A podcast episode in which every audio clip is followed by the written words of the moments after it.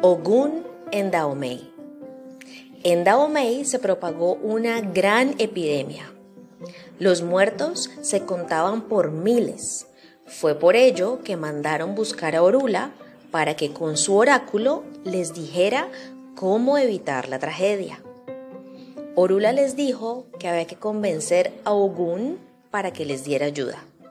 Ellos le ofrecieron un chivo y muchos gallos blancos al dueño de la fragua y los metales, para que consintiera en ayudarlos.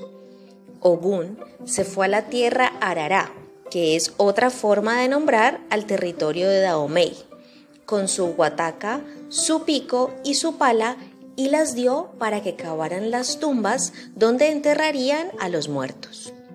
Cuando lo hicieron, la epidemia cesó.